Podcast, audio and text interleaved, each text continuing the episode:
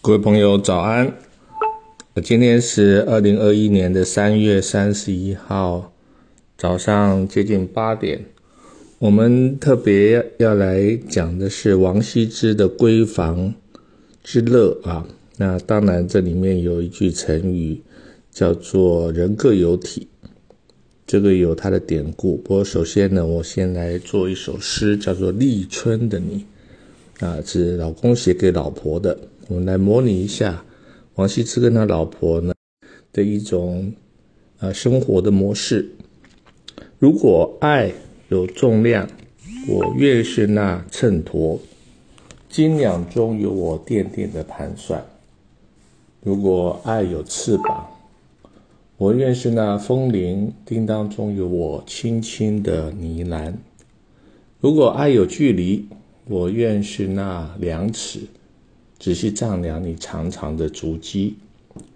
如果爱有声音，我愿是那玄鸟，婉转告诉你暖暖的消息。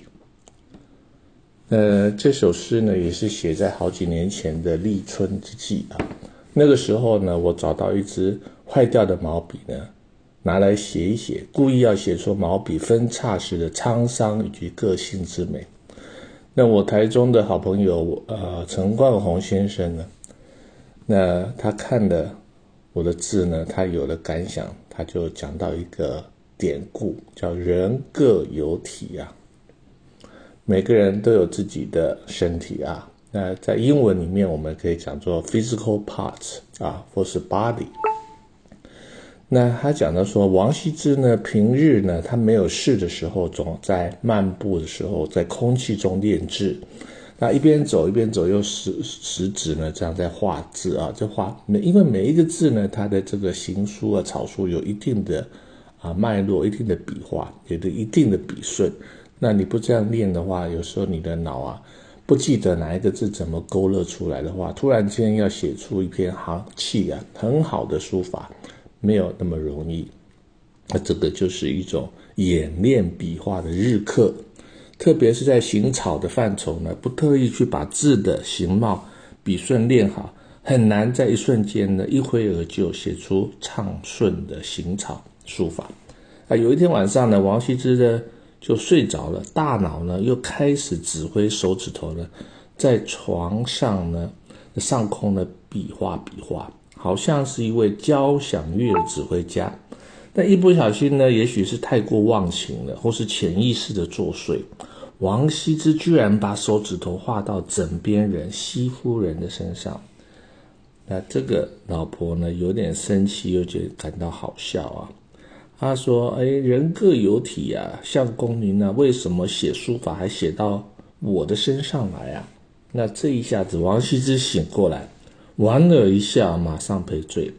这是闺房之乐，那当然也是书圣啊，或是我们啊这个王羲之啊，啊勤学的写照啊。那人各有体这四个字呢，有另外一面的含义。他强调每个人的字体呢，啊与生俱来，它都有它的基因密码，它是不同的。你只要把写字的基本功练好，写出来的字呢都会有特色。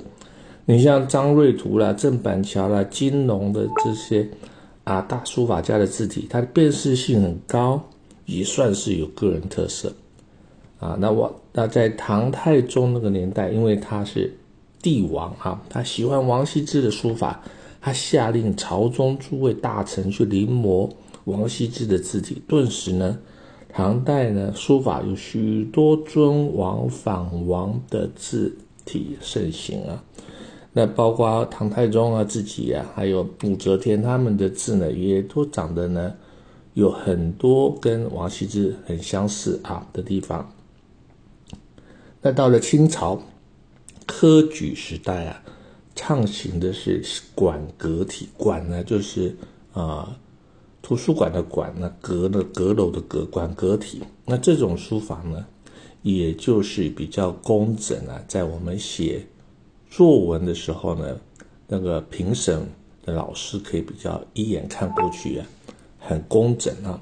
那许多进士、状元的字都很类似，如郭尚先呐、王仁堪呐、陆润祥等人呢，那其实字呢基本上都是一脉相承的。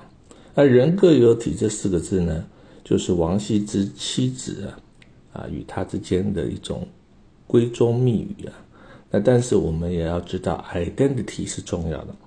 identity 呢，就是一个人的特殊性、辨识性啊，特有的人格特质。在西方的艺术史上，有许多裸身的雕像，裸体的，包括绘画也画很多裸体。那各有其形态的优美，似乎是歌颂的天人合一啊。而东方呢，是相当的保守，没有所谓裸露的这种。艺术啊，传承啊，那说来有趣。中国虽然是无裸体的雕塑啊，或是绘画，但是中国的书法呢，应该算是一种个人人格与修养的裸体的呈现啊。那它是有它的呃另外一个呃不一样的风格。那我呢，最后呢做了四个句啊来总结今天的这个论述。他说，如果笔有情绪。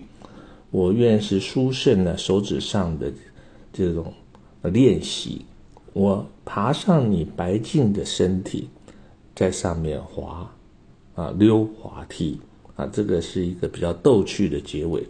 好，今天讲到这边，谢谢您的聆听。